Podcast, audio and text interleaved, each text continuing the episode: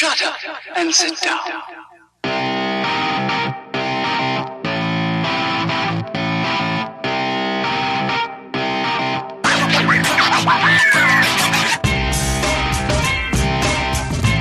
Elementar, meus caros ouvintes, está começando mais um podcast Elementar. Eu sou o Diego Ferreira, estou aqui com o João Gabriel, Fala aí, galera. do Maratona de Sofá, Fernando Medeiros, E aí, os caras, beleza? Natiel Silveira Olá, boa noite, meus queridos.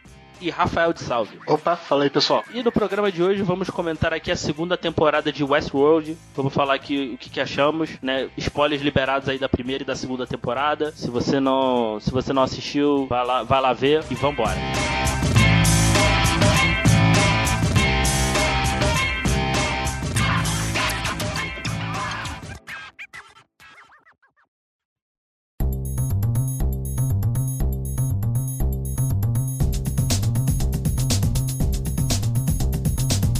E começando aqui o bloco em off, onde indicamos coisas para vocês consumirem. Quem tem indicação de alguma coisa aí? Eu tenho uma indicação. Eu quero indicar uma série documentário da Netflix, uma produção original deles.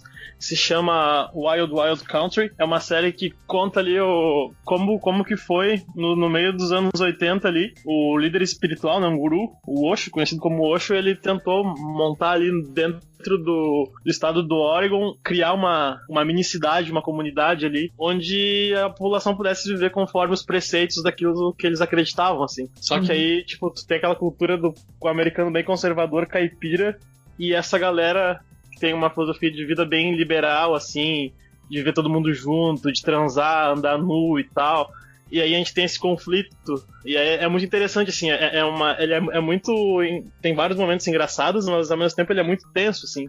E tem uns personagens, hum, embora seja, seja documental, as, as pessoas que estão ali envolvidas ali são muito bons, são personagens muito, muito ricos, assim, e divertidos de acompanhar. E eu acho, eu, eu achei que foi uma das, uma das, uma das melhores séries de documentário que eu vi, assim, eu não vi essa série concorrendo a nenhum prêmio, nada assim, mas eu achei ela, achei ela realmente, sim, muito boa mesmo. Acho que vale a pena ver. São, são seis episódios de uma hora, é bem tranquilo para ver mesmo. É isso aí. Wild Wild Country. Pô, muito boa a indicação aí do nosso querido Natiel. Mas aí tem indicação aí? Eu vou indicar Borges, da Netflix, e é uma série do Porta dos Fundos. Não sei se vocês já viram. E, cara, Porta dos Fundos não tem muita sorte fora da internet, né? Porque os filmes deles foram meio ruins, assim, e tal, mas velho, essa série é engraçada demais, né? Conta a história de uma galera que trabalhava na na importadora e que o dono simplesmente some e deixa eles com a dívida gigantesca, eles não têm o que fazer. Então, começa a acontecer tanta maluquice no dia lá, e uma das coisas que eles acham nas caixas que eles tinham pra reimportar assim era justamente um- uma câmera. Então eles começam a gravar vídeo merda pra internet pra ver se conseguem levantar dinheiro, sacou? Então é tipo uma própria porta dos fundos, só que ainda pior de grana e sem talento algum, assim, sabe? É muito engraçado. Vale muito a pena. Vou indicar aqui o, o desenho da Cartoon Network Irmão do Jorel, que é criação do Juliano Henrico, também conhecido como Vinci Consul de Honduras, no último programa do mundo. Que para quem gosta de choque de cultura, de o último programa do mundo e o falha de cobertura, valeu Pedro. É referência do- da produção do, do pessoal da TV Quase, principalmente o- os curtas mais antigos dele, como as Raquetes da Glória e a Lei Velho Cagado. Tem muita história assim que só quem conhece mesmo ali o universo é, TV Quase vai pegar O quase naqueles microsegundos. É o quase verso. No, no Irmão do Jorel. É, é muito legal, cara. Recomendo aí. São três tem... Tá na terceira temporada agora. São episódios curtos de 10, 11 minutos. Tem uns 20 e poucos episódios por temporada. Né? Terceiro estreou esse ano. É, eu só quero deixar minha reclamação com o cartão aí, falhar mais ele nos horários aí, porque, pô, eu nunca consigo assistir. Fica. eu nunca consigo assistir no cartão, fica a minha indignação aí com o cartão é todo. Isso aí, tá, tá certa a indignação. E aproveitando a denúncia, cara, eu queria assistir legalmente essa série do Irmão do Jorel. Mas Peraí, não peraí, tem peraí. lugar nenhum. Você baixa pirata? Não, não baixei não. YouTube. É absurdo. Eu queria ver, eu assino TV por assinatura, eu queria ver de forma legal, mas não tem na em nenhuma rede de streaming, cara, nem na própria do Cartoon Network, não o CN já, não tem lá o irmão do Jorel. É, fica aí, né? E, e aquilo, se você, se você já paga por TV a cabo, baixar não é pirataria. Excelente, excelente descargo de consciência. E com essas indicações aqui e essa indignação aqui no, no final aqui do Blocking Off, terminamos aqui e vamos para Westworld.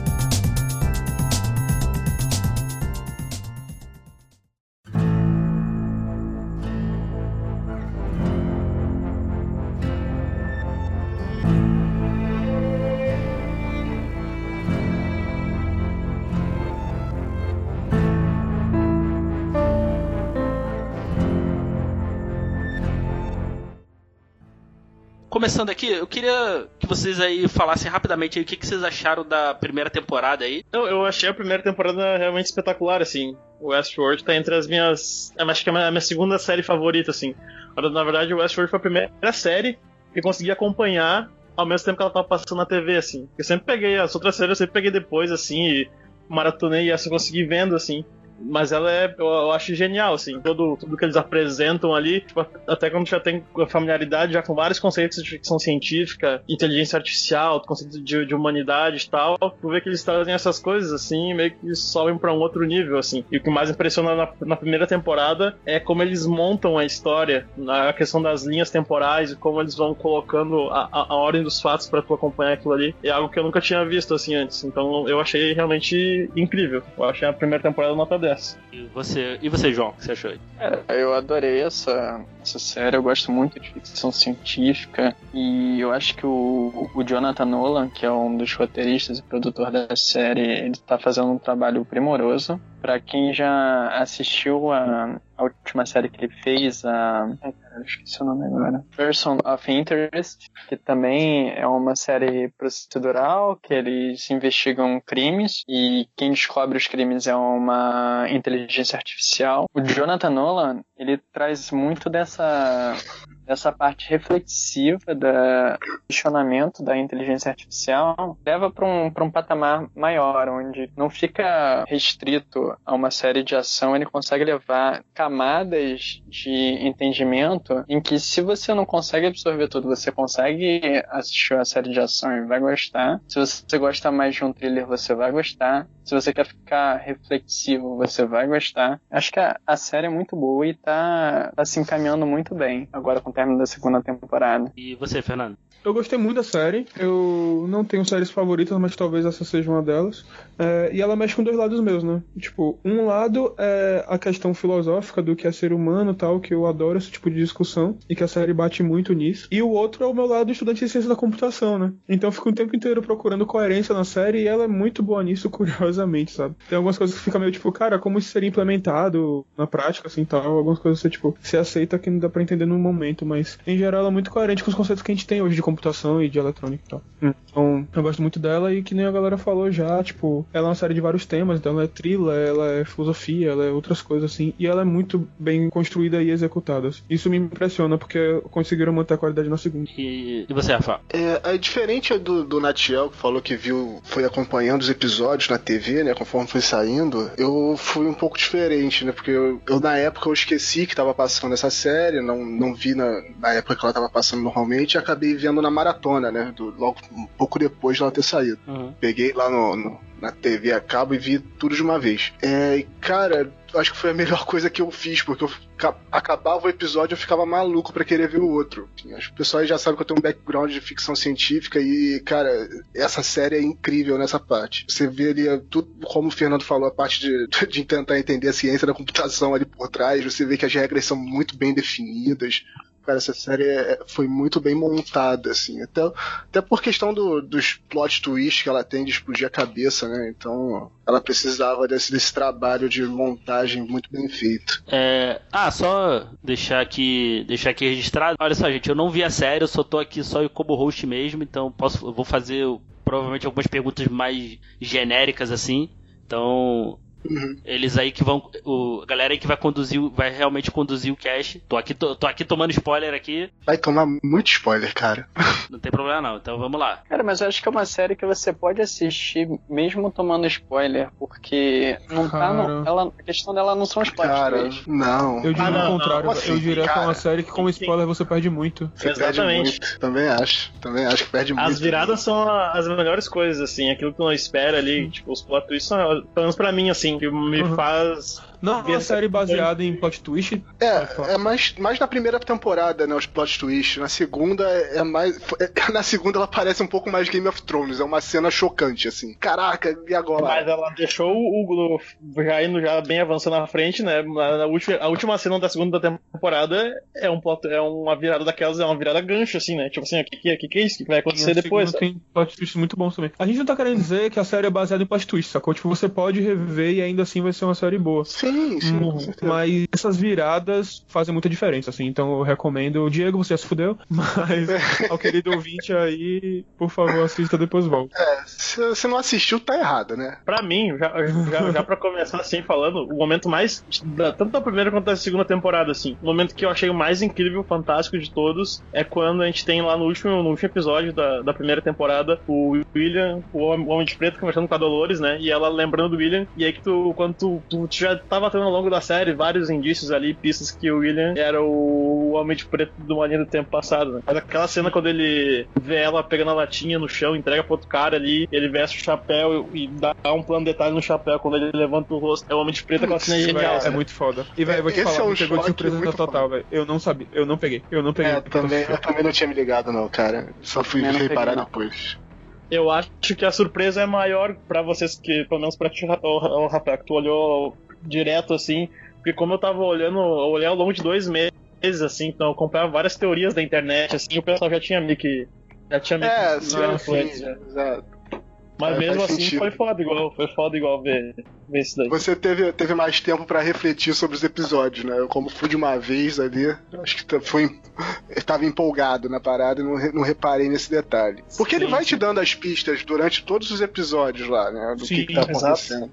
Não, Nada ali não é jogado na sua cara do nada, assim. É, é um plot twist, mas ele foi construído ao longo do tempo. Aí depois que você vai ligando as peças, né? Por exemplo, pra, pra mim, né? Tudo de uma vez, depois que eu liguei as peças, tu fica, caraca, não é possível, mas tava, tudo, ali. né? Agora, deixa eu fazer uma pergunta pra vocês, assim. Quando vocês terminaram a primeira temporada, assim, o que vocês Hum. esperavam e o que vocês encontraram na segunda temporada foi o que vocês esperavam? Foi ou superou a expectativa de vocês? Particularmente, cara, eu achei a primeira temporada tão espetacular e perfeita que eu eu assim, cara, o que, que eles vão fazer na segunda temporada? Claro, eu, eu sempre botei fé no, Sim, nos, nos sim. roteiristas, assim, sabe? Sabia que eles tinham capacidade Uhum. de produzir material bom e tal. Mas a, a primeira, a primeira temporada, ela é tão baseada na questão do- dos jogos de linhas temporais Tipo, que isso não ia ter. Mas é, isso não ia ter. A gente não vai ter mais essa coisa de descobrir que o personagem é o mesmo personagem, só que no passado e tal, que a gente tava vendo antes, sabe? E eu ficava pensando o que, que ia ser. Mas eu fiquei bem satisfeito com a segunda temporada, assim, pra mim ela é tão, ela é tão boa contra a primeira, eu acho. Eu fiquei bem feliz mesmo. E foi uma solução bem elegante na segunda temporada, porque teve acho que umas três linhas temporais. Você conhecia todos os Sim. personagens, então não tinha o, o choque da primeira.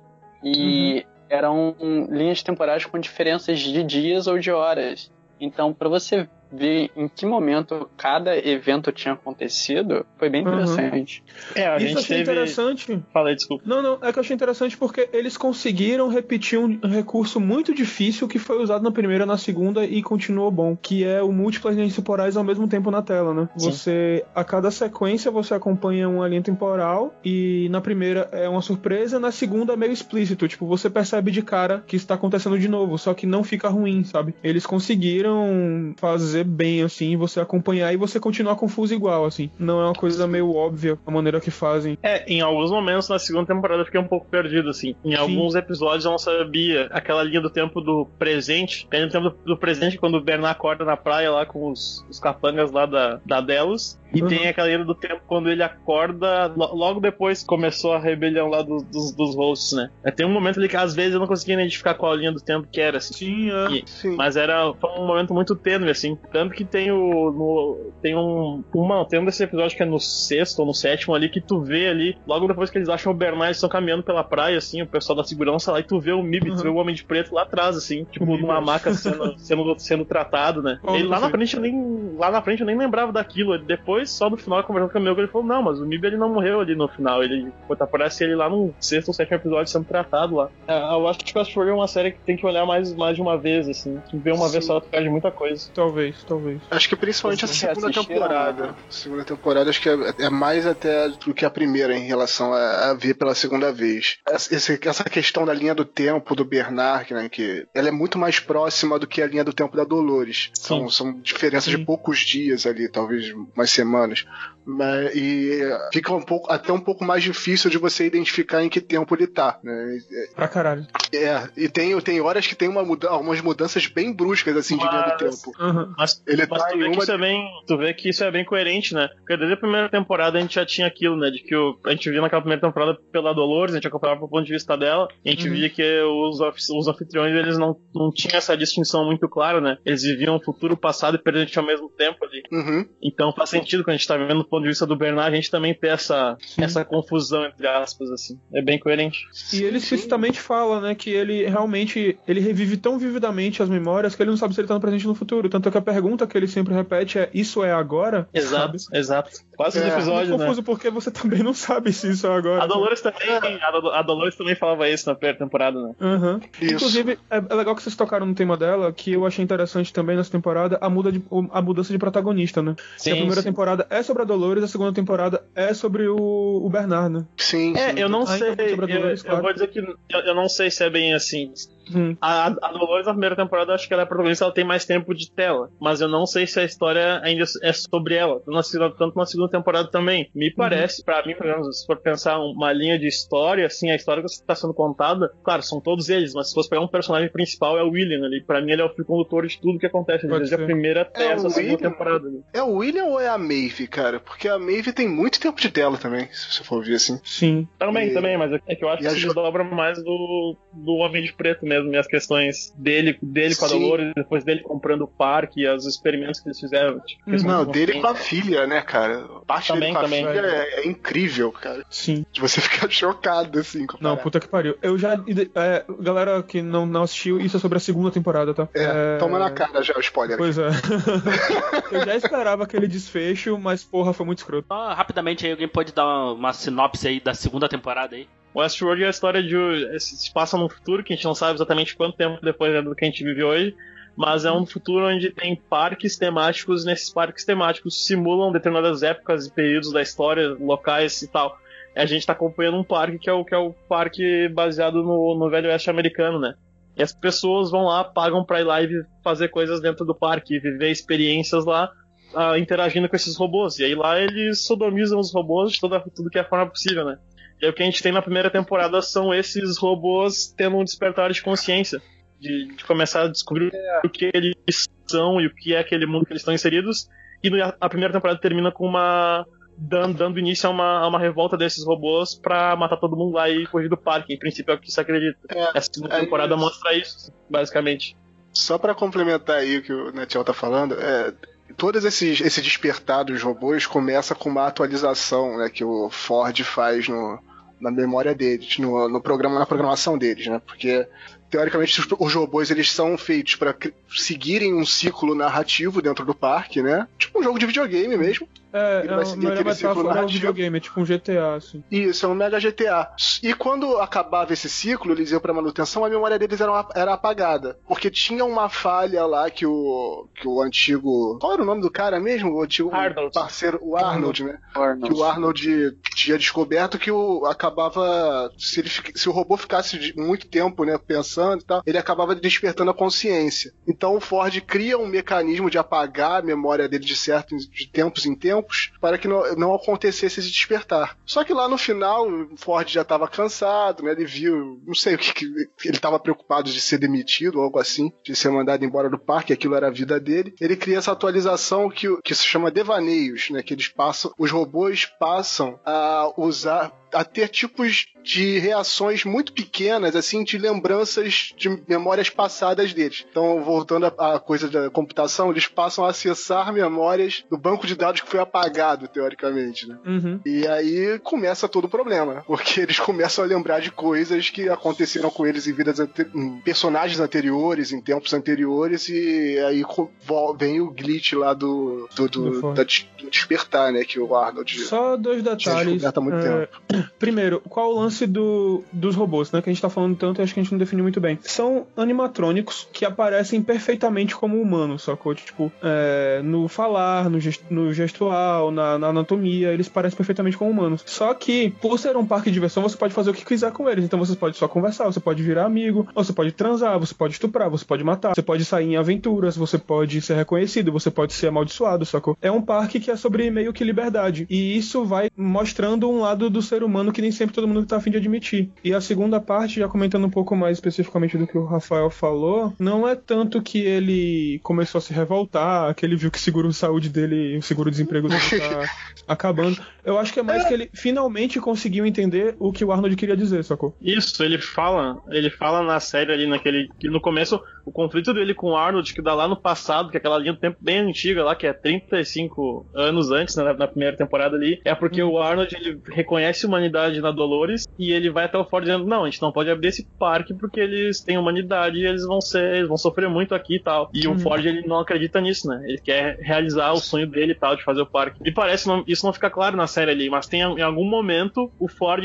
tem essa consciência também. Ele reconhece Uhum. a humanidade naqueles anfitriões ali e ele quer acabar com aquilo, né? E me parece que o plano dele, pelo que a gente viu na primeira e na segunda temporada, seria essa rebelião que eles iam fazer ali. No final, Sim. todos iam morrer e eles iam pra aquela realidade virtual. Porque eu entendi, assim, que era o plano do Ford, né? Eu não sei se o do Ford seria que no final das contas ele só fosse pra um. pra esse universo mágico, esse paraíso perdido, né? Não sei se seria exatamente esse o ponto, talvez. É, Mas eu impressão, acho não, que. cara. Eu acho que sim, o lance é justamente, tipo, fazer com que eles se tornem autônomos e se rebelem, porque o Ford finalmente Isso. percebe que o que eles criaram não foram robôs, foram uma nova forma de vida, sacou? Com desejos, com anseios, mesmo que programados para serem contidos. E isso vira uma grande metáfora para a vida humana, né? Porque a gente também nasce meio que, de certa forma, livre, mas a gente se submete a situações que fazem com que nossa vida vire só uma série de reproduções. Que triste. Muito. Caraca, Bem-vindo ao mundo eu- real. Eu tava vendo a sinopse aqui, vendo. Cara, deixa eu fazer uma pergunta meio off aqui pra vocês aqui. Vocês iriam num parque desse, cara? Mas Não certamente. Ia ser caro pra Porra, desgraça. joga Eu sempre me perguntei o quanto seria pra entrar nesse parque. Deve ser caro feita a desgraça. não É, faz 40 sentido. mil, 40 mil dólares por dia. Não, mas É, vamos, tipo, mas Disney- vamos, mas vamos esquecer a questão financeira aí. Vocês iriam num, Ah, num- num negócio desse? Cara, ah, eu iria, certamente. eu sempre me perguntei isso. Certo que sim. Porque é, é a mesma pergunta que eu faço da galera que é contra o. em relação ao zoológico, né? Aí eu, eu sempre me perguntava, pô, se fosse. Se existisse o parque de- dos dinossauros, você, você aceitaria? Você iria? Qual seria a sua. Parque de dinossauros iria certeza. Entendeu? Iria fácil. Mas Os nesse, dois. Mas nesse assim, você- vocês, acham, vocês acham isso de boa, assim? Essas, É porque o zoológico, pra mim, eu tenho uma. Esse tipo de Eu sei- comportamento e tal? Citando o exemplo do zoológico, né? Eu tenho um mixed feelings porque, tipo, por um lado, realmente é horrível você obrigar animais a ficarem, tipo, confinados e tal. Mas por outro lado, muitas vezes é a única chance que as pessoas têm de conhecer certos bichos, saca? Então eu fico meio, tipo, porra, e agora? Mas por que, que as pessoas têm que conhecer certos bichos, cara? É, É, essa dúvida. é um documentário no Net Geo, né, pô? É isso, tipo, nunca é a mesma coisa, saca? Tipo, nunca é uma experiência igual a você vivenciar mesmo o bicho lá. E não dá pra ir pra África sempre, assim, sabe? Mas por outro lado, sim, você pode muito bem ver sem isso, tanto é que a gente vive. Então, eu sempre. Não, mas hoje em dia, cara, hoje em dia tu bota um óculos de realidade virtual, tu tá na África lá tocando um leão, Mas nunca é igual, velho. Nunca é igual, saca? Já tocou animais é no à zoológico? Já tocou animais no zoológico? Entendi, desculpa. Você já tocou animais no zoológico? Acho que já, não sei. Essa Eu nunca fui pergunta muito meio, meio tocar, assim. É. Já molestei um animal? Não, mas aqui o cara tá falando aí que não Eu pensei nisso, mas caralho. ver o animal, tocar o animal. Não, brincadeira aí. Ai, ai. Mas, ô Diego, sobre o ir a um Westworld da vida real, qual o seu problema de, de não ir? Qual é a questão? Não, então, não, não, não tem um problema nenhum, não, só. Que assim, né? Que leva, né? Vocês falaram aí que. Né, pode também. As pessoas vão lá, fazem o que, o que querem, né? Parque, assim, né? Não sei se eu, eu me sentiria. Por mais soubesse que era robôs, assim, não sei se eu me sentiria muito à vontade, assim, vendo isso no parque, assim. Isso aí é porque tu é um homem de coração bom. Isso, é. Aí vem a pergunta: você sente a mesma coisa pelo, pelo GTA? É, cara, é, Cara, assim, é porque, é porque no GTA, assim, tu, tu é um bandido, né? Mas, mas eu, vou, eu vou te falar que eu, eu tento ser. Eu, te- eu faço minhas cotas de honestidade ali no GTA, sabe? mas então, cara, é, é igual GTA, é bandido também. Tem, Entendi. tem uns bandidos lá pra tu dar tiro, pô. Entendi, entendi. Eu acho que esse é o tipo de, discu- de, de pergunta que não dá pra gente confirmar nunca com certeza, porque a gente só vai ver se realmente a gente tivesse chance. Mas eu acho acho que algumas coisas eu faria, tipo, matar aleatoriamente, chutar alguma coisa assim, mas algumas coisas eu acho que eu não conseguiria, tipo, estuprar, sabe? Tipo, estuprar pra mim é uma questão muito fodida, assim, pra eu chegar num parque e ter a, a opção, não, agora eu consigo porque é de boa, sabe? Isso eu acho que eu não faria de jeito nenhum, É, mesmo vai dar, dar mente do A gente lá, um, né? a gente, a gente vai no parque pra fazer isso aí, né, cara? O que a gente não pode realizar na vida. é Isso, isso, isso que eles falam na série, na real, né? É, eu entendo, eu entendo, esse- eu entendo esse ponto também do Natiel. É um ponto, é um ponto válido, né? Tu, tu vai fazer coisas que não, você não faria na, no- na vida real, né? Exato. Eu ir lá pra dar tiro em criança, cara. Deus. Tiro no cu ainda por cima, né? Vem aqui, filha da puta, volta aqui, fica de bruxo. Meu Deus. Poderia botar assim, né? Westworld, dedo no cu e gritaria. É que. Tiro no cu e gritaria. Tiro no cu e Mas de certa forma o parque também é sobre isso, né? Sobre você descobrir qual é o seu limite, sabe? O quanto sua moralidade se aplica de verdade ou não, assim. Então Westworld é uma viagem de ácido na vida real pra meninos brancos ricos. Sim. É isso aí. Mas tem, mas tem essa questão também no Westworld, né? Porque é uma parada bem cara, né? Bem, bem exclusiva. Sim, então né? ele tem uma limitação social. Isso. isso, isso é uma questão também levantada na série ou é bem deixado de lado? Não, não, eles nem falam Não isso é daí. levantado. É, não. Essa informação aí de que é 40 mil por dia, a gente fica sabendo porque acho que na HBO eles falaram, tem, eles falaram na, na internet dão essa informação, mas não é- na série não, não é comentado nada disso. Eu Não acho que tem. não. Naquela hora que aquela primeira diretora do parque tá conversando com algum deles, eu acho que ela chega a citar, não, não rola não? Eu acho que não cita valor. Acho que não.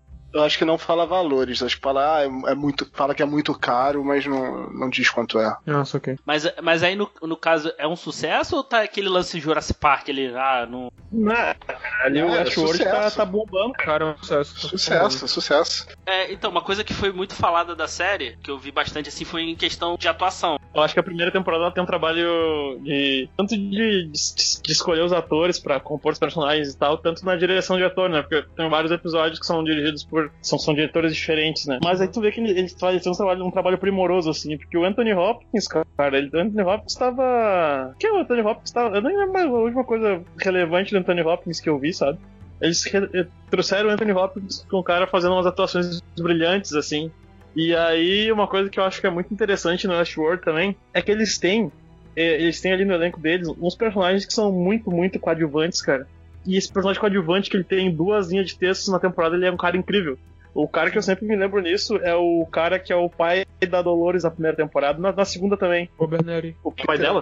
Ele tem uma cena, cara, no- nos primeiros episódios da, da primeira temporada ali, que ele é o primeiro robô, ele é o primeiro host que começa a manifestar de algum problema, né? Ele, ele acha uma foto ali do mundo contemporâneo de fora do parque, ele olha É, pra o aquilo ali. forma, Que não deveria, sim, que não, que não deveria significar nada pra ele, e o cara buga, assim. E me parece que ele, em algum momento ele percebe o que tá acontecendo, né? Tem uma hora que o Uhum. Ford leva ele lá para pros laboratórios lá e ele dá um texto lá, uma linha de texto do Shakespeare que é incrível, assim, o jeito que ele olha pro, pro Ford assim e fala, é genial, assim. E, tipo, tu vê que tem uns atores que são muito. Tipo, o, o James Marsden, cara, ele é um ator muito ruim. Os outros papéis que ele fez nos outros filmes da carreira dele ele é muito fraco. Tu vê que aqui eles conseguiram fazer um personagem bom com ele, assim. Porque o personagem dele, ele tem uma cara meio de, de mongolão, de ser bocó, assim, de ser meio idiota. Porque é um homem de coração bom também. Mas aí ele encaixou, assim, com o James Marsden. E na pedi temporada que ele. é, me lembra ele- quem é o James Marden, porque de nome eu sou horrível. É o Ted. É o Ted. É o Ted. Ah, sim. E aí na, na segunda temporada ele, ele- eles dão uma outra camada assim pro personagem, ele muda um pouco a personalidade em alguns momentos, assim, e ele consegue entregar aquela personalidade também mais bruta. Eu achei que conseguiu fazer um bom trabalho de direção com ele, que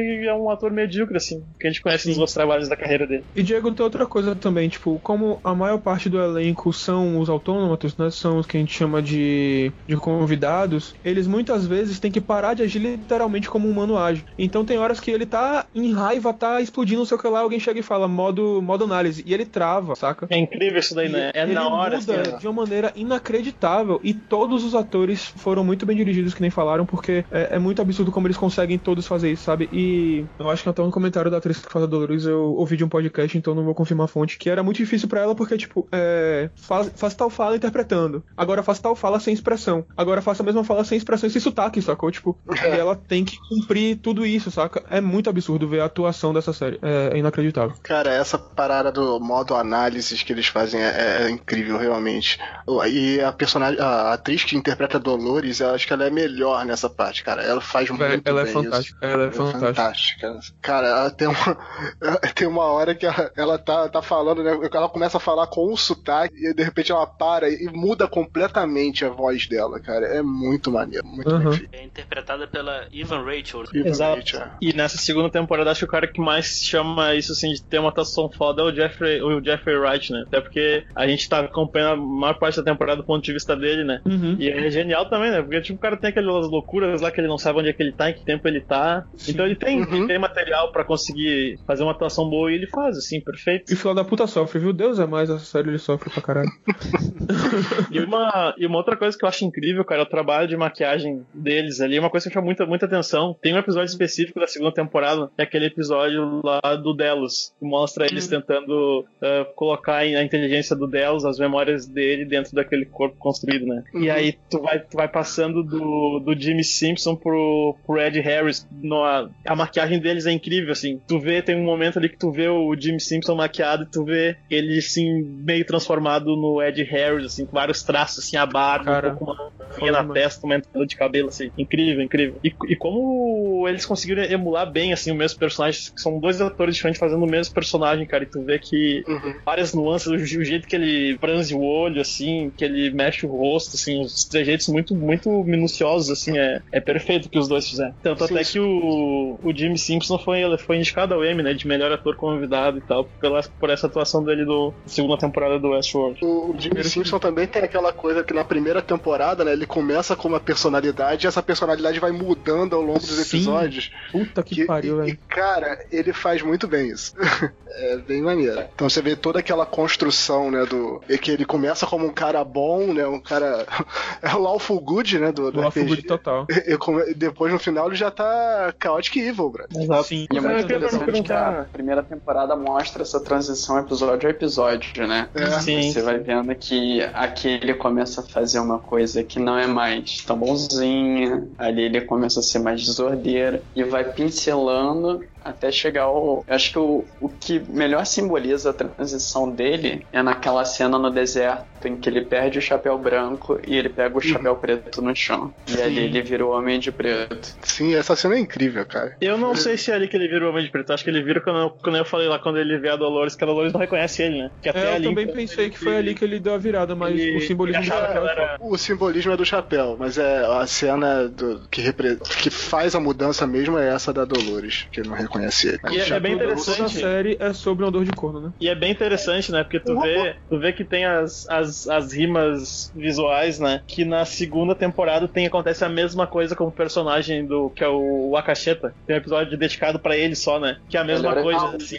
série Aham. agora. Ele chega ali também, a cavalo, ele olha pra guria, a guria não vê, não reconhece ele assim também. E me parece que tem o mesmo sentimento que o William tem ali, sabe? Só que Uhum. ele age de uma forma diferente, assim. Posso falar a parada? O episódio do índio é o melhor da segunda temporada. Eu também Velho, achei o melhor. do índio é absurdo demais, velho. O episódio Não, do índio. e a é própria série diz que em roteiro que, que ele é o personagem mais foda de todo o Westworld. Porque ele nunca foi atualizado. Os Uhum. robôs Sim, são sim. atualizados quando eles morrem. E vão, morrem dentro da, Isso. da narrativa, né?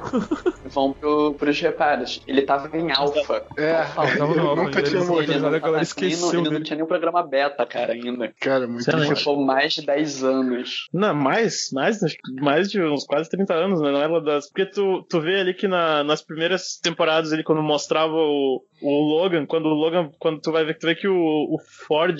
Não sei se é o Ford, não. A gente tem um trechinho nos, no primeiro, nos com- primeiros episódios da segunda temporada, mostra o Logan recebendo uma proposta do parque ali, né? Que ele tá numa festa e tal, e tem algum host se apresentando pra eles ali, pra ele ali o parque, né? Sim. Uhum. E aí tu vê que hora todo mundo congela, ele vê que todo mundo ali, né? Era, era, fazia parte da, da demonstração. E um dos caras que tá ali servindo ele dele é o Akasheta. É o, é o Ah, é? mesmo. Sim. Sim. É. Foda. Tanto é que ele já tava mais tempo nessa. Mas se bem que tem ali, eles mudam a história dele, né? Eles mudam porque ele era de uma tribo tripacífica e depois ele vira Sim. daquela galera da, da ele vira da Uhum. Nação Fantasma depois. Né? a narrativa quando vai abrir o parque. Ele tinha Ah, aquela tá, narrativa ali de, de som apachezinho tranquilo. Uhum. E aí, pra abertura do parque, eles resolvem criar, o Ford resolve criar a narrativa do. Como é que é mesmo? Os fantasmas?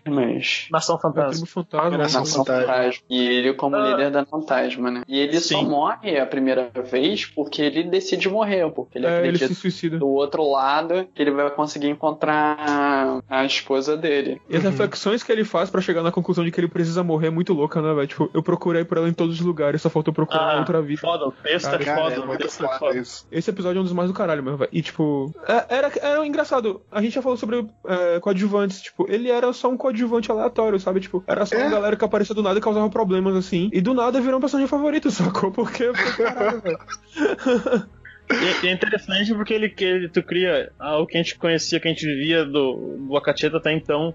A gente via ele da visão da Maeve sempre, né? Que era aquele Sim. trauma da Maeve de quando escalpelavam ela e a filha dela e tal, né? Não, Só que não era ele, né? Então, Sim, aí sim, é que né? tá. O lance da Mive mostra coisa que a gente já sabia sobre a série e a gente sempre esquece. Que ela não fala sobre ilusões, ela fala sobre memórias reais. Então, a- toda hora Isso. ela confundia a memória do índio aparecendo, ela confundia a memória do homem de preto aparecendo. E a gente ficava, que porra essa mulher tá pensando, sacou? E na É. verdade, de certa forma, era a mesma coisa, sabe? Era a mesma memória do mesmo dia, até de certa forma. Só que ali. Só que, só que ela embaralhava as coisas, né? Exatamente. Ela pensava que o índio que fazia a parada e na verdade era o, era o homem de preto. Aham. É, E o índio, ironicamente, ele protegia elas, né? Exato. exato. E aí você ficava sem saber, tipo, qual é o lance do Homem de Preto com ela? E aí você se toca que, tipo, o índio já tinha alcançado o labirinto, a filha da Mive já tinha alcançado o labirinto, e tinha uma marcação gigante ali sobre o labirinto, e por isso o Homem de Preto foi lá e acabou com a história dela, sacou?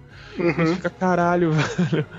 E o, Não, o negócio do Agora, Homem de Preto, né, com, com a filha da Maeve, bom, eu posso estar enganado, né? Uhum. Mas eu acho que ele fala isso na, na primeira temporada. Ele que só tava querendo ver até a onde mulher ele podia ir, dele né? no. É, que a mulher dele falou que ele tinha perdido toda a humanidade e tal, e ele fez aquilo pra se testar pra ver até onde é que ele ia. Uhum. E- Teve êxito, teve êxito no teste. Né? Repete? Eu disse que ele teve êxito no teste. Conseguiu provar a si mesmo que era um cara extremamente cruel e maldoso. Pois é, parabéns. né? É porque ele, ele queria alcançar, ele queria alcançar aquele objetivo dele, né, de liberar o, o modo hard do parque de qualquer maneira. É, e ele- ele precisava das dicas do labirinto e ele conseguia isso causando sofrimento a alguns hosts. Por Uhum. isso que ele ia lá matava a filha da Maeve pra conseguir a, Isso, a- porque a ele, ele já tinha aquela dela. pista lá que tinha sido deixada no terreno sobre o labirinto, a marca do labirinto tava ali, Uhum. E aí ele descobre também que a menina tinha alguma relação com o labirinto. O... E o lance é que, tipo, não, o que ele não fazia fala ideia que até é então. aleatório, hein? Ah, ele fala que é aleatório. Ele fala Ah. que ele foi lá pra algum lugar, encontrou uma fazenda com uma menina e ele queria fazer mal. Pra ver que ele, ele fala que ele não foi específico por causa do labirinto. A questão Hum. do labirinto parece uma coisa posterior. Depois daquilo ali, depois que ele mata a guria, que o labirinto se abre ali na frente da casa. Na primeira temporada mostra isso, assim. Hum. Depois que ele vê, a, a- partir daquele evento ali que ele desencadeia aquele trauma na Maeve, que ele percebe que fazer o mal pros, ans- pros anfitriões conseguia despertar alguma coisa neles, além, né? Porque mostra ali Ah, que ele,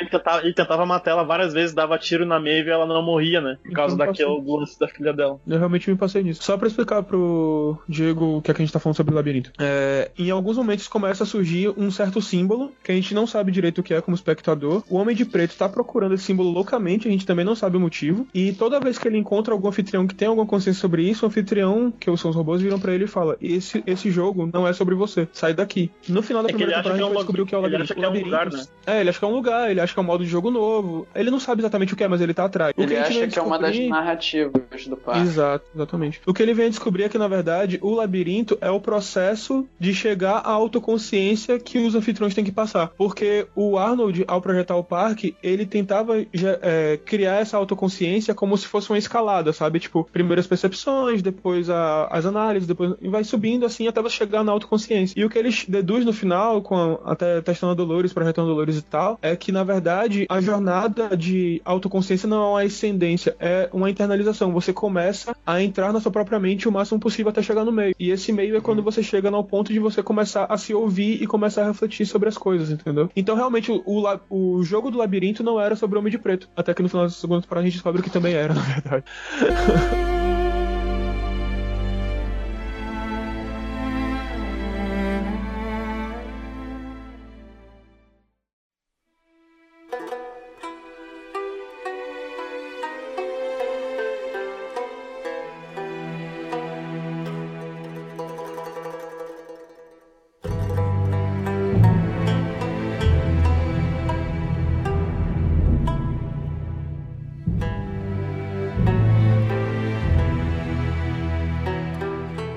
a história do labirinto começou como o, o Arnold, ele se inspirou num brinquedo do filho dele, que era um labirinto. Uhum. E o interessante é que ele fala que, como essa busca é o centro, e por que não uma simplesmente o disco e sim um labirinto, porque esse caminho não é linear. O, o anfitrião, o, o ele tem que passar por isso até achar o seu centro. Só que conforme ele vai nessa busca, ele vai entrando no labirinto e ele não consegue ir pro centro, ele vai indo para as bordas, na vez dele achar sua própria consciência, ele vai caindo pra loucura, que é o que acontece no primeiro episódio com o pai da Dolores, que vê a foto e ele não consegue processar aquilo, e a mente dele quebra. Uhum. É o que acaba acontecendo com todos os anfitriões, né? Do que, que dão defeito logo no início. Aquele ajudante lá do, do bandidão, aquele, o, xerife, todos eles começam a acessar memórias antigas e, e dão defeito. Até porque, convenhamos, você ser morto bilhares de vezes ao longo de poucos anos deve ser realmente um negócio inacreditável. Ou ao longo de muitos anos, né, cara? Porque pra eles é, é- tá- tudo aquilo ali é, é o momento presente. Eles conseguem reviver aquela memória na-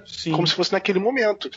Uhum. Então ele, ele pode viver, sei lá, se o robô for muito velho, 40 anos que tem, sei lá, parte. Pois é. E aí é que tá o lance da gente não saber quanto tempo o parque tem também, né? Que isso não É, é muito claro, assim. Já Ele jogando, até, até jogando... deixa, deixa assim, acho que se eu não me engano o parque abre em 2019, ou alguma coisa assim. 2000 e É? alguma coisa. Então Hum. tem. E a série acho que tá em Acho que passa 2005. uns 30 e poucos anos. Na primeira temporada, bom, a diferença dessa primeira temporada é irrisória. Tem, ele tem cerca de 35 anos o parque. É, é por aí, é por aí. A gente tem a informação oficiais ali que as primeiras cenas lá do, do, do Ford e do, do Ford novo fazendo os testes com os primeiros rostos ali e das primeiras conversas do Bernard com a Dolores é 35 anos antes daquela linha temporal do presente do, da primeira temporada. Uhum. Por falar nessa questão de linha temporal aí, aquela, Sim. aquela última cena lá, vocês acham que quando é aquilo, né? A gente vê que é num futuro muito, muito longínquo porque tá todo destruído ali o parque, né? Vê vidros quebrados, tudo cheio de pó, sujo, enferrujado. Você fala já no final da segunda? A última, a última cena da, da cena, cena, cena pós-crédito do último episódio da Cena segunda final. temporada. Caralho, Cena aquilo me de deixou boladíssimo. Aquilo Mas, me cara, deixou é- boladíssimo. É muito no futuro mesmo, porque é a filha dele, né, que aparece ali. Não, aquilo ali é. me Ah, parece a que é uma. dele. Aquilo ali é uma host, é um robô com a aparência da filha dele que tá tentando fazer algum a teste com da ali. né? É, é o que eu entendi, assim. É Eu, porque eu- com, com o Odelos, né, era ele mesmo que ia fazer o teste. Exato. Eu imaginei que fosse a própria filha dele por, por causa disso. Que,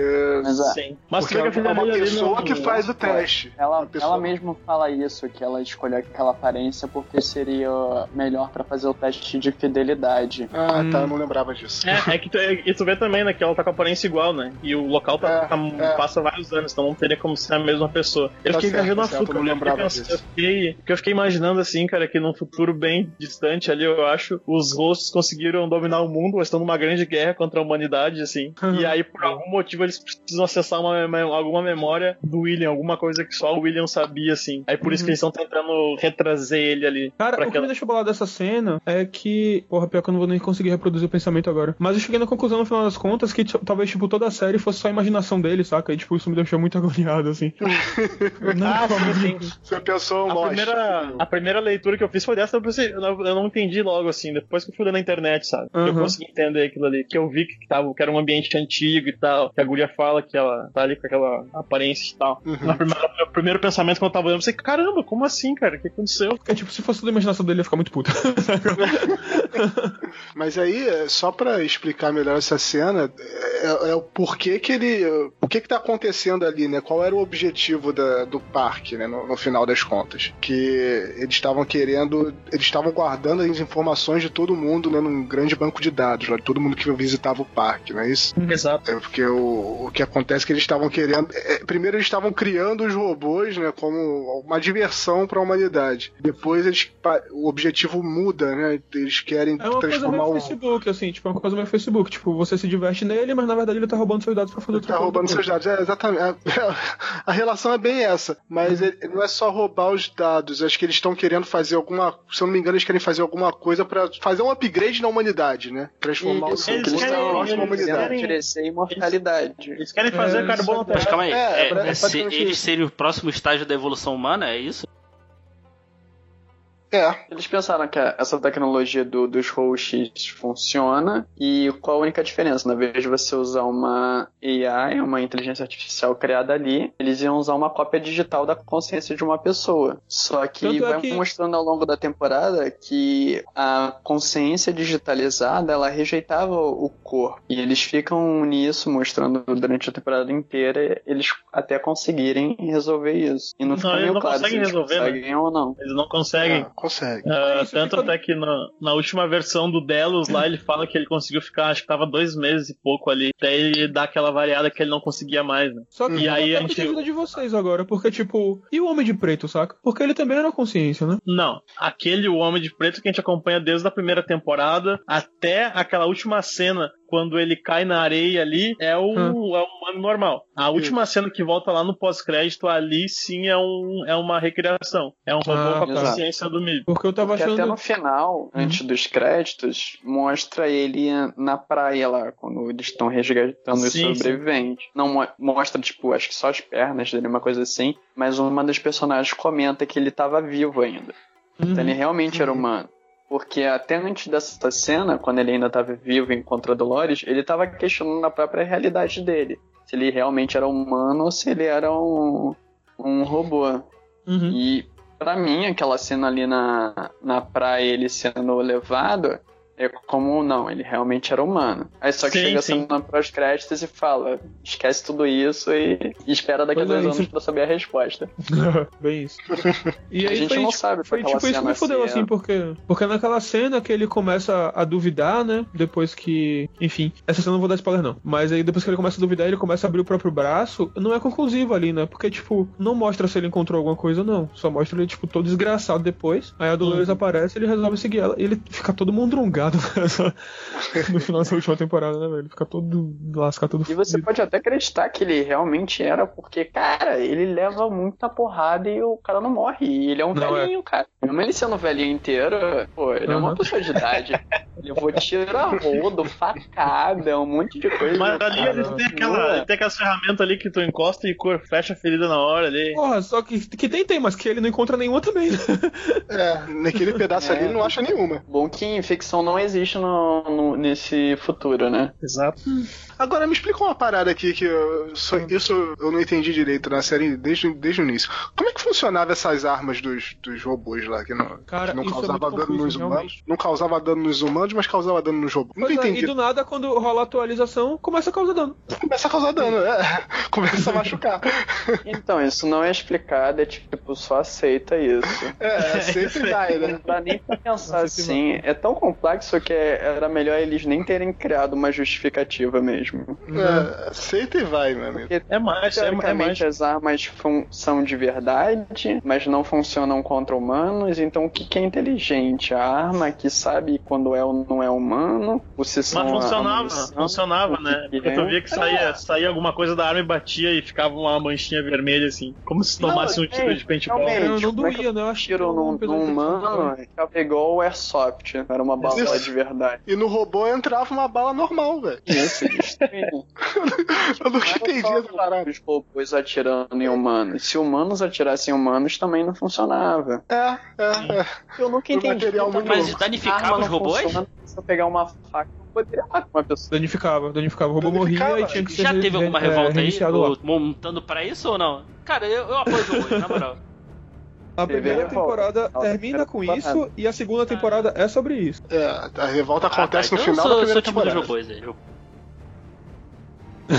Ah, é, é, é, Pessoal, né. Pessoal, uma coisa que me intrigou bastante, assim, o Stubbs, cara. Stubbs lá, que é o, o irmão lá do o, o Luke Hemsworth. Qual é a dele tá. ali, cara? Não, ele fala ali uma hora que ele fala com, com a Dolores, cara. Parece que ele tem alguma. Ele sabe coisas ali do parque que a gente Não, não, cara. sabia, assim. É, tipo, o, a conclusão que a minha namorada chegamos foi, tipo, ele sempre foi robô. E quando a Dolores tá, troca de corpo ali, ele fala, vai, tô ligado, pode ir, sacou? Tamo junto aqui. E Exatamente. Porque, tipo, porque ele meio que some de uma forma muito absurda, como se ele tivesse morrido, e ele volta, né? Então você fica também meio perdido com relação a isso. Tipo, porra, como foi, como foi que ele voltou disso aí e tal. Se bem que vários personagens acontecem isso, inclusive aquela menininha lá que ajudava o, o Bernardo. Mas a gente É, ficou nessa confusão E ela morre ah, depois? É. Quem matou É. a Elsie foi a Charlotte mesmo, né? Charlotte era quem, me perdoa. Charlotte, Charlotte- era da, da diretoria lá. A Tessa Thompson. É a Valkyria Thompson. do Thor Ragnarok. Ah, me Sim, engano, porque, sim, tu- porque que- depois a- quem tá no corpo. A, a gente vê que o Bernard traz a consciência da Dolores pro, por um corpo cópia da, da Charlotte, né? Sim, que inclusive foi jogada de mestre, parabéns. E aí também vem. É bom ter tocado nesse ponto que eu tinha esquecido. No final lá, no final antes dos créditos, mostra a Dolores no mundo real, com o corpo de Dolores, e mostra a Charlotte também. E aí Uhum. tem duas Dolores? Ou quem é que tá no corpo da Cara, Charlotte? eu acho que sim, velho. Eu acho que são duas Dolores. Porque, tipo, não faz Não, sentido acho botar não, cara. consciência ali. É só tirar a consciência que tava no. Provavelmente ela tem algum apego ao corpo físico dela. Acho que ela tirou a consciência que tava na bolinha branca, aquela, né? Que tava o Bernard, que tava a consciência, Uhum. a consciência dela da bolinha. Você vê quando ela foge, ela carrega mais quatro daquelas bolinhas brancas no, numa bolsinha, né? Que são outras quatro consciências, que não fica claro de quem que é ali. Eu não sei, Uma, né? eu, uma é do eu acho. Ciclope. Não, A outra deve ser do pai dela?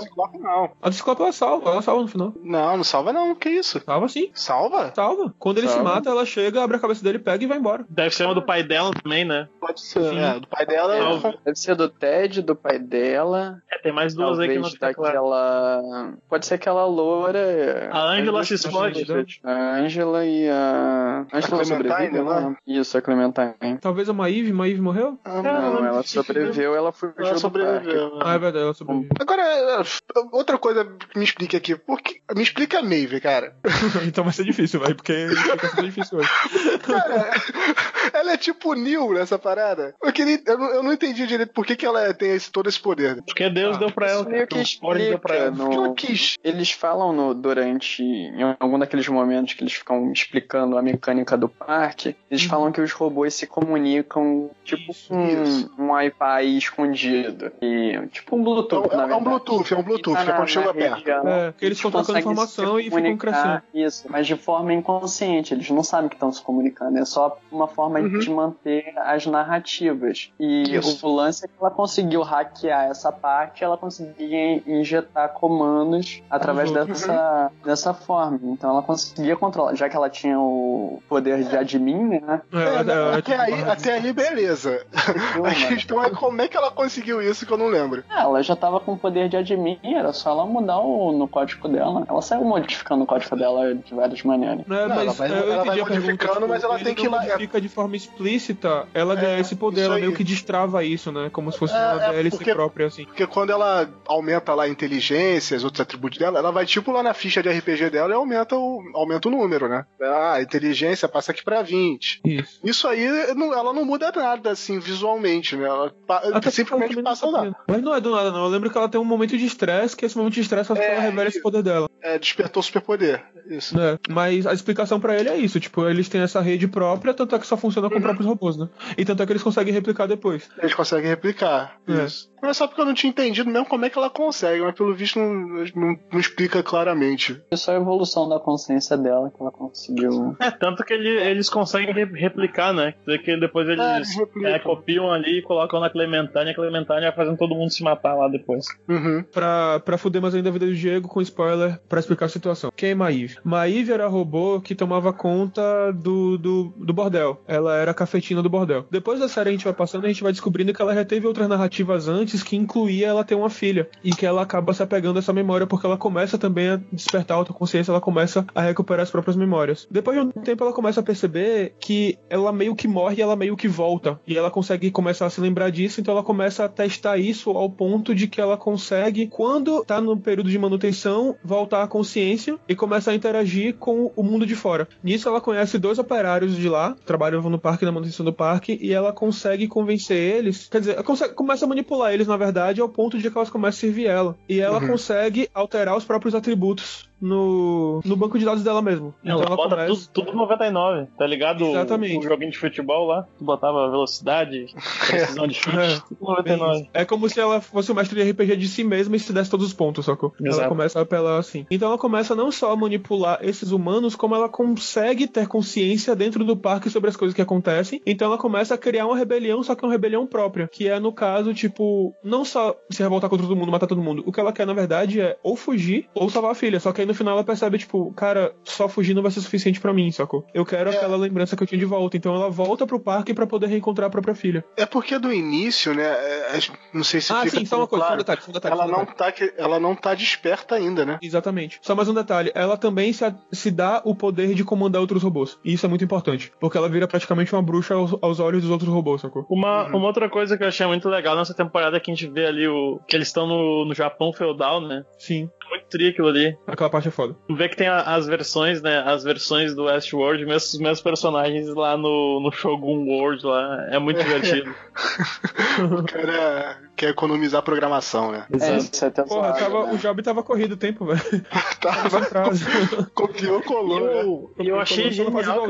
Eu achei genial o parque indiano, aquele da Índia ali do século XIX, século. primeira metade do século XX, século final do século Pô, XIX ali. muito foda. Aquilo, aquele parque eu achei muito legal. Tu vê que tem toda uma questão. Eles fazem uma, todo trabalho ali de criação de atmosfera. A luz que eles Uhum. colocam ali, a, a cinematografia quente, assim, tu vê os elefantes, a- as árvores. É muito bonito aquilo ali, né? Eu achei, eu achei incrível mesmo aquele parque. Acho que seria o parque pra onde eu ia querer ir, cara. É um parque bem legal. Me lembrou aquele filme do. É até um dos filmes favoritos do meu pai, que é um filme clássico da Sessão da Tarde, aquele A Sombra e a Escuridão. Lembro do. Os caras fazendo uma ferrovia lá na Índia, lá tem os leões e tal. O Leão Tubarão? Não lembro, não, não, cara. É um filme. filme Não, porque, leões, tipo, é porque eles conseguem fazer na mata e na savana uma sensação que tubarão dava na gente, saca? Do, tipo, Ah, sim, você sim, não é, sabe onde é tá vindo. Exato, Ah, legal, sim, sim. legal. Esse aí mesmo. Eu lembro disso. O que, que é a Maeve no, no, na- no parque do Japão feudal, cara? Aquela cena lá com o imperador. Que, ó. Ela é muito foda, velho. Ela é muito foda. Caraca, E aquela morte aquilo é puta muito que o pariu, foda, velho. cara. Aquela. Véi, véi, véi, véi. Muito absurdo, muito absurdo. Diego, você tem que ver sério, pelo amor de Deus. Tem que ver, cara. Puta merda. Essa cena ali com. Porra, caraca, ela controlando tudo quanto é foi Netflix me deixou foda preguiçoso, cara. Que não tem na Netflix eu não. Eu não, eu não assisto, cara. Véi, sai dessa vida, véi. Se liberte. É, Você é cara. melhor dá que isso, uma- Diego. Você é melhor que isso, dá, Diego. dá, um- dá uma preguiçinha assim pra, pra, pra baixar e tal. Mas eu entendo isso. Eu tô assim com o Rick Mori também. Por isso que eu tô demorando com o Rick Mori e por Não, isso que eu não terminei vocês, vocês, ainda vocês falando aí, eu tô animado pra ver, assim. Agora me deixou, me deixou com vontade de ver. Uma coisa, uma coisa que eu achei muito, muito legal mesmo foi quando ele- eles mostraram ali, né? Aí mostraram como é dentro do sistema, na nuvem, entre aspas, né? A gente vê ali a parte do parque onde tem a narrativa correndo, que tá ali os- a, a narrativa dos personagens dentro da narrativa, que é onde o Bernard encontra a consciência do Ford, né? E tem um outro momento que a gente vê ali onde tem uma inteligência artificial que cuida de tudo aquilo ali, que ela se apresenta Porra. na forma do Logan. E é Aquilo é genial foda. aquilo ali, né? Sim, sim. E aí ele ele mostra ali. Achei aquela cena foda, porque a gente tem pouca, a gente tem poucas cenas do. Não, a gente tem várias cenas, na verdade, do Logan na primeira temporada, né? Mas Uhum. eu achei muito boa aquela cena dele com o pai dele na piscina, né? Que eles falam que é, a- que é a memória fundamental do, do Delos, né? Que todos Uhum. aqueles testes que eles faziam lá voltava da pra ali. consciência dele sempre voltava para aquele momento ali, né? E a- acabava ele sempre tomava a mesma decisão, né? Ele sempre virava as costas pro filho e o cara acabava morrendo um pouco tempo depois. É, aquilo é muito foda, né? Aquilo é muito foda. E a forma como ele analisa os humanos, né? E descobre, cara, eles são totalmente simples, sabe? Algumas linhas de código fazem um ser humano. Eu, tipo, caralho. Sim, sim. Eu achei, genial, assim. Uma boa forma de trazer o ator também, né? A galera Sim. gosta dele, é um, ele é um ator divertido. Tem seu fandom. Sério? Sim. É que eu não acompanho essas notícias, eu não fico sabendo dessas coisas. Ele é o príncipe Caspian lá da. da, É, da é o príncipe Caspian, né? As crônicas de Narnia. Tá. Eu não sabia que ele tinha um fandom tão, tão assim. É o né? Barney no Justiceiro, né? Ah, tá. É o Barnes, é. E ele de novo faz um personagem babaca, só pra deixar claro aqui. É que ele tem talento pra isso. Não é um bom ator. né? Tem Tem talento pra ser babaca. Aí. que talento desgraçado, né? Tá O Justiceiro, era Justiceiro, né? Ele faz lá o vilão do Justiceiro, dele é muito ruim também. Isso. Ele tem talento pra isso. Ah, um negócio, no. Acho, que foi- acho que foi na primeira temporada, teve a participação do Rodrigo Santoro, não foi? Na primeira. Ah, Ele, ele é um Não, personagem não. muito importante, ele tá Ele é mudando personagem muito bem, regular, cara. Ah, Ele é tá. personagem regular. É muito importante, muito importante. Ah, não, não. É, que, ele é, aparece é, bastante. é bom, Mas ele parece bastante, legal? ele é faz é? parte do. Eu acho que ele manda bem. Ele é o. Ele é o bandidão, né? Naque- naquela narrativa lá da, do, de Velho Oeste, ele é o bandidão da cidade, né? É. E aí depois ele, ele acaba virando um capangão da Maeve, né? Exato. Ah, e aí ele, isso ele, muito ele serve a ela. É, é, só tem um problema com a voz do Rodrigo Santoro, ele fazendo voz de vilão é, é bem tosco, eu falo a verdade. ele tem uma voz meio fina, né? Ele tem uma voz estranha pra vilão, cara, não combina. Aham.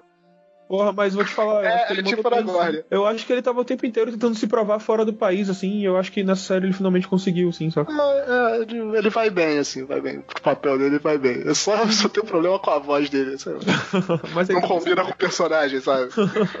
mas Deixa eu só tem- fazer um adendo em relação ao personagem dele, o Hector. Eu achei muito interessante isso, que ele faz parte da narrativa, invade a, a cidade principal ali do Westworld pra roubar o cofre, certo? Uhum. E eu acho legal que eles criaram uma narrativa para poder justificar a limpeza do parque para poder refazer o ciclo. Então essa narrativa só tem a finalidade de matar todos os roxos que ainda estão vivos. Não tinha me tocado nisso. É, pelo menos da- daquela parte ali, sim. Aquela, aquele pedaço que eles estão mostrando lá, que eles têm que tirar 10% dos russos. Isso, É, eles pra fazem isso sempre para poder reiniciar o ciclo do parque e poder trazer novos é, convidados. Que foda. Uhum. Eu realmente não tinha me, me tocado disso, não. É, isso acontece acho que a cada nove dias, se eu não me engano. Ele fala, ele fala o tempo, em algum momento, que acontece, que acontece o evento do, do Hector invadindo a cidade. Uhum. E uma coisa eu achei, achei interessante o personagem que tem uma mudança muito grande. Não mudança muito grande, mas sei lá, meio que se redimiu assim o personagem do Sizemore, que é o roteirista lá da- das histórias do ah, parque, né? sim, Nessa sim. segunda temporada ele tá sempre junto com a, com a Maeve, né? Ele, ele Uhum. tá auxiliando o Ardon nela real, assim mesmo. E ele meio que se nunca se redimiu, no final lá, né? Pô, a Sacrifica cena final dele é maneira. E, A e o maneiro é que ele, ele usa o discurso do Hector, né? Que ele mesmo escreveu. Que ele escreveu e não conseguiu. O Hector não falou na primeira temporada porque o cara mata ele Uhum. antes, né? Sim, é verdade, é verdade. Ele nunca consegue declamar esse discurso, né? É, o, o Hector nunca consegue fazer isso porque ele sempre morre é, quando, quando vai falar. Aí ele faz no final, isso foi muito foda. Uhum. Tem uma, Uma alguma. despedida pra ele, né? Porque Sim, ele foi, teve foi. uma crescente moral ao longo da série. Uhum. Ah, mas aí que, tipo, foi naquela curva meio, meio, meio plana, chega no final dá uma curva pra cima, né? Dá uma subida o brusca, assim. Não me convenceu muito não a redenção dele, mas, Tem mas foi um- legal. E eu gostei da Tem cena.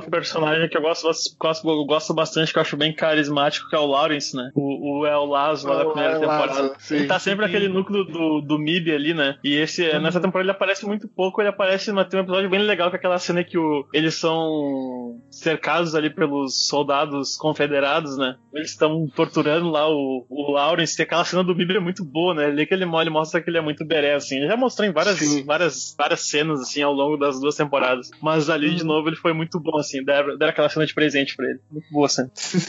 Era muito interessante, mano. Como é que, é- como é, que é o texto dele? É, é muito bom. Ah, você é, se diz tão perspicaz, mas não foi capaz de. Não. Ah, ele, o cara tá falando da morte, né? Que ele é perigoso, sei que lá. Aí ele diz uma coisa tipo assim: ah, você foi, foi tão perspicaz ao falar da morte, mas não percebeu que esse tempo todo ele estava aqui, sentado à sua frente. Pá, pá, pá, pá, mata todo mundo.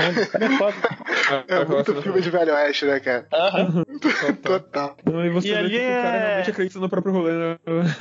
É, é interessante tu ver que, tipo, eu não sei, ali me pareceu que ele, que ele demonstrou um pouco de humanidade, assim. Que ele, É, o- é o único momento que ele demonstra alguma humani- humanidade, né, cara? Porque o cara é um babaca foda. Mas eu, eu acho que tem algo, algo bem pessoal, íntimo com o Lawrence, porque ele, ele é o único personagem que ele chama de velho amigo. Acho que ele e o Ted, É. assim, que eles que ele fala ah, velho amigo e tal. Tanto que ele já interagiu com É, mas ele. o, o Ted, ele, ele fala com um desdém, assim, é, porra, esse cara se merda. É, Ted ele acha um otário, só que Isso. é o que todo mundo que já viu o X-Men também acha, na verdade. É. É, mas ele é, né? Até vê que o próprio. Até o próprio Lawrence na primeira temporada, ele, ele mata o Lawrence, né? Mata a mulher dele também, né? Então. Uhum. Ah, tá. Mata sem pena. Ele dá uma escrotizada no Lawrence foda. Tanto que tem uma hora lá que o Lawrence se vira contra ele, né? Que o Lawrence começa a lembrar das, das coisas e, caraca, esse cara é um escroto. E aí ele fica meio na dúvida se ele ajuda ele ou não. Bem isso. Ah, eu esqueci o que eu ia falar. que mais, que mais, que mais? E a. Nossa, cara, tem tanta coisa. o, e o Ed Harris lá, o Man in Black, com a filha dele. Não falou aqui. Puta que pariu. Puta que pariu. Vai. Véi, véi. Véi.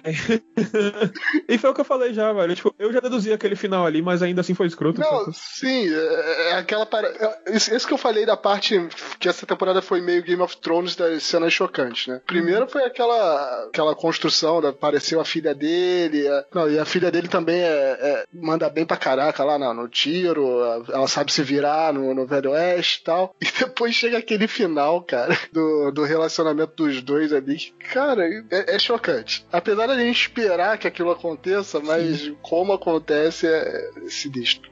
Bah, eu não esperava, pra mim foi surpresa. Porque me corrija se eu tiver errado. Me corrija se eu tiver errado. Ele o tempo inteiro que a filha dele também morreu, né? Como é que é? O, É, ele, ele, ele ele- acha que é um robô ali o a tempo filha dele inteiro. também morreu. Não, mas o que, É. que ele não acha que é um robô, né? Sempre que ele vê alguma É. coisa que tá fora da narrativa, ele, ah, Ford, você tá tentando me pegar. É sempre Isso. nessas. Uhum. É, e ele o tempo Ele inteiro acha que é tempo- sobre ele, né?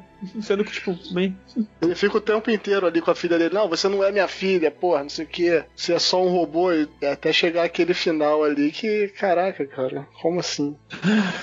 É. É um homem perdido nessa loucura. É, pois é. Total. E é engraçado porque a maldição que falavam já sobre ele procurando labirinto, que o, labi- o jogo do labirinto não é pra você, continua, né? Porque ele continua no- na- na- nas narrativas, procurando as coisas dele, achando que é tudo sobre ele e que no final das contas, tipo, não necessariamente assim, sabe? Não, na- nessa segunda temporada ele tava chegando, ele tava tentando chegar num local específico que ele ia poder apertar um botão mágico e destruir com tudo lá. Aham. Então ele não tava dentro da narrativa.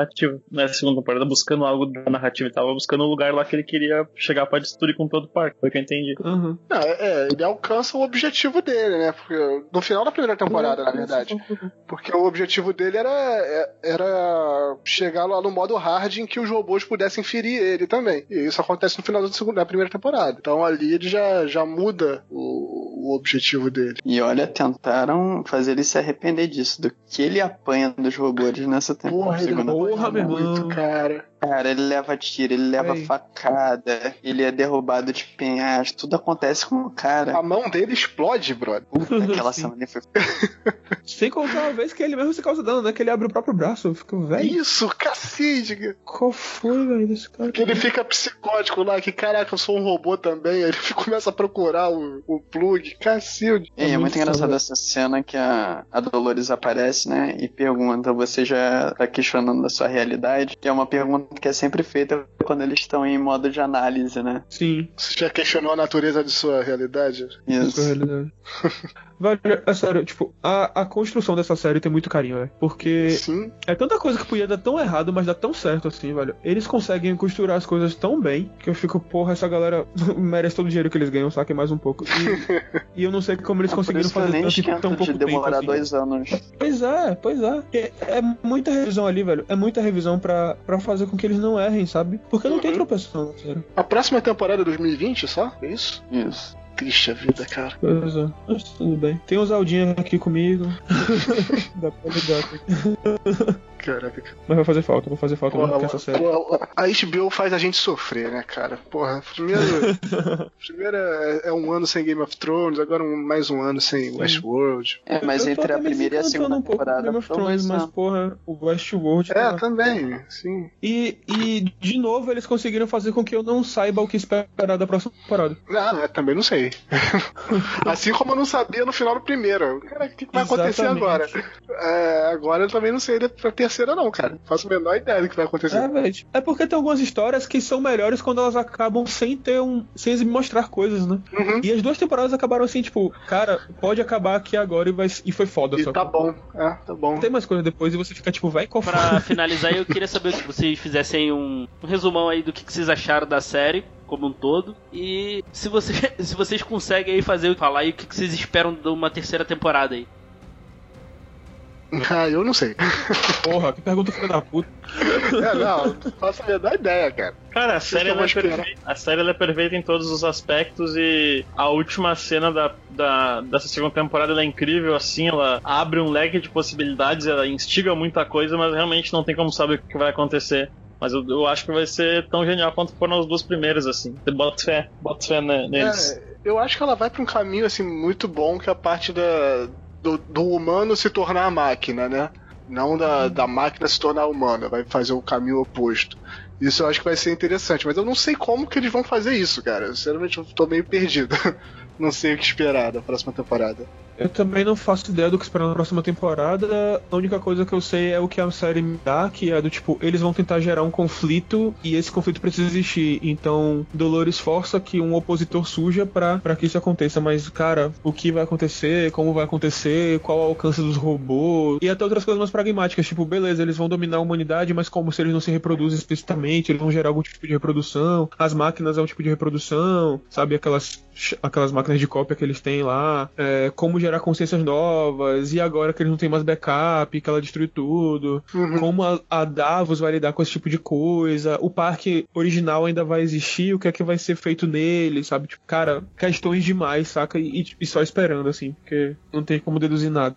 Isso foi uma coisa que a gente nem discutiu, acabou não discutindo muito, né? Que a Dolores ela tem o objetivo de, de salvar a, a raça dela, digamos assim, mas ao mesmo tempo ela destruiu o backup deles, matou vários hosts porque falou que eles não eram dignos de sobreviver. Então, o que realmente ela tá querendo salvar? Ela, ela, ela acha que ela não quer ter Exato. os backups porque ela é a acha que tem que ser únicos, entendeu? Pra chegar na, algo assim na humanidade, eles não podem ficar dependendo do, do backup. Ela chega a falar Mas no vai ser final uma que coisa a realidade é insubstituível. né? Ela acabou com os backups e acabou com um monte de hosts. Sobrou Sim, por ela, é. sobraria meia dúzia só. Uhum. É, ela acaba Ah, ali com os que não estão é despertos, né? E uma outra coisa interessante desse final é que ela, ela se coloca em contraponto ao Bernard, né? Achei genial isso assim Sim. também. São duas forças Ela- antagonistas pra manter o equilíbrio. Achei incrível. Ela quase que literalmente vira o monstro que ela quer destruir, assim, né? Ela, Ah. para conseguir os objetivos dela, ela começa a. Ela teve um processo de humanização pra depois ter um processo de desumanização, assim, ao mesmo tempo. É, isso. E eu tava vendo aqui, o Bernard barra Arnold, ele teve mais tempo de. Foi o personagem que mais teve tempo de tela. Somando Sim. as duas temporadas, Sim, foram é. 230 minutos, enquanto que ela teve 220. É, e só mais um detalhezinho aqui, eu não sei se o pessoal pegou isso também, mas pelo menos pra mim me pareceu. A Dolores é, é muito coisa do Neuromancer também, né, cara? Não sei se Hum. o pessoal percebeu. Não sei se na, no- na série, no filme original tem isso, mas é a fusão, fusão das duas inteligências ali, né? Que era a Dolores original com o Wyatt, né? E aí forma meio que essa terceira personalidade que a gente vê mais na segunda temporada. Sim, sim. Cara, eu sempre vi o Wyatt como só um alias mesmo, sabe? Só um disfarce, nunca como uma coisa efetiva. Não, ele, ele é tipo, o Wyatt é diferente. Porque ele muda a personalidade da Dolores, né? Quando ele aparece. É, eu É vejo o personalidade, na como verdade, só né? uma personalidade, não como. É que ele- eles Não. falam ali depois, né? Que aquela nova Dolores que surge ali, ela não é. Ela fala isso em texto, ela diz ali: eu não sou nem a Dolores nem o Wyatt, eu sou uma, Isso, uma outra é, coisa, eu sou eu mesmo. Exatamente. É aí que vem o, o Neuromancer, né? Que é o, o Neuromancer e o Rio se fundindo ali no, no final. E até Ghost in the Shell também, né? Uhum. É bem, bem puxando referência daí. Não sei se tinha isso no filme original, mas é, pelo menos na série eu peguei esse- essa. Eu tive essa impressão. É uma boa, é uma boa. Vou refletir sobre isso depois. Bom, galera, chegamos aqui no final do- de mais um podcast, né? Peço desculpas aí aos ouvintes aí por... no próximo aí eu vou vou estar mais eu vou estar preparado. Eu vou assistir, eu vou assistir Westworld aí na terceira temporada aí eu vou vou participar mais ativamente aí do programa, né? O até pro- provavelmente aqui deixamos de falar alguma coisa aí, né? Não, provavelmente não, a gente deixou. Certeza, Pra né? caralho. Certeza. Porque é Show é uma série com muita, com muita coisa, assim. Até como o Fernando falou aí, né? Alguém aí bota nos comentários aí, ou manda, manda alguma mensagem aí se a gente esqueceu de pontuar coisas que a gente esqueceu de falar aí. E agradecer, agradecer Uhum. aí a todo mundo aí por tirar um tempinho pra gravar aí. Valeu aí, até o próximo programa. Abraço. Abraço. Beleza, valeu, galera. Tchau.